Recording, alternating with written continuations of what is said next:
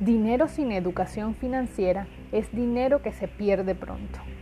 La vida no se trata de cuánto dinero ganas, se trata de cuánto dinero guardas.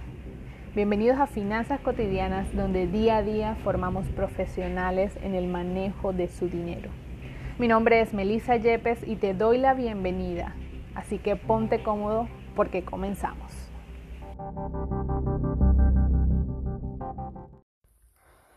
Hola, hoy te quiero hablar de la planificación financiera.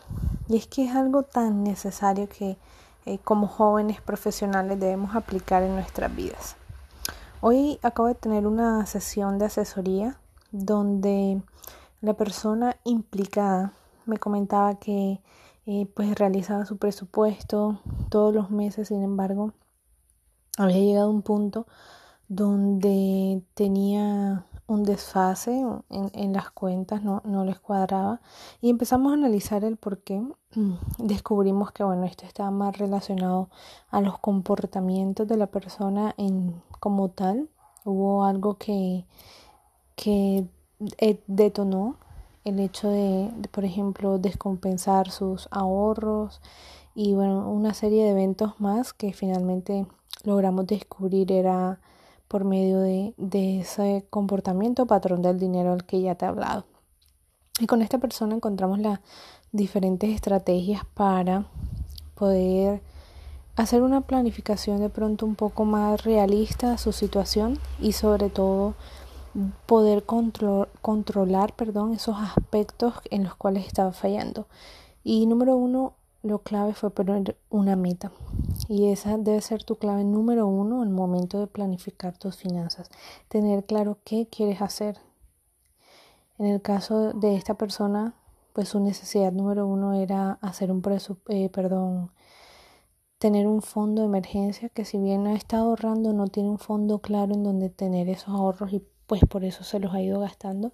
Y el paso número dos, registrar los gastos, que es tan importante que te ha hecho generar esa cultura. Y número tres, ir a hacer las compras de la comida del mes con un listado en mano, porque ahí en ese categoría de comidas es donde más se le está yendo el dinero. Entonces nosotros pudimos encontrar eso y Dios mediante ya dentro de los próximos 90 días esta persona podrá ir modificando los comportamientos. Hicimos un calendario de comidas, suena un poco eh, extremo, pero sí colocamos por semanas y por días que, se iba a desayunar, que se iba a almorzar y que iba a cenar en la familia de esta persona y lo llevamos a las cuatro semanas del mes para que esto nos permita tener una idea general de qué se necesita comprar de comida, de insumos que hagan falta y que cómo se van a controlar esas comidas que ya se tienen y de no estar comprando día a día o gastando dinero sino utilizar lo que ya está.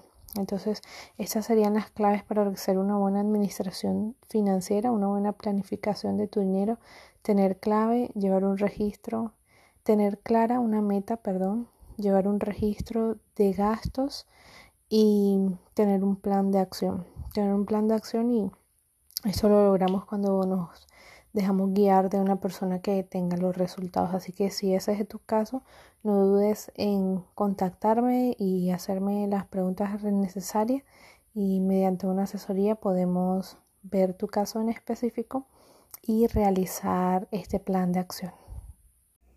De todas formas, si tienes alguna duda, recuerda que puedes encontrarme en Instagram como arroba finanzas cotidianas y enviarme tu pregunta en un mensaje directo.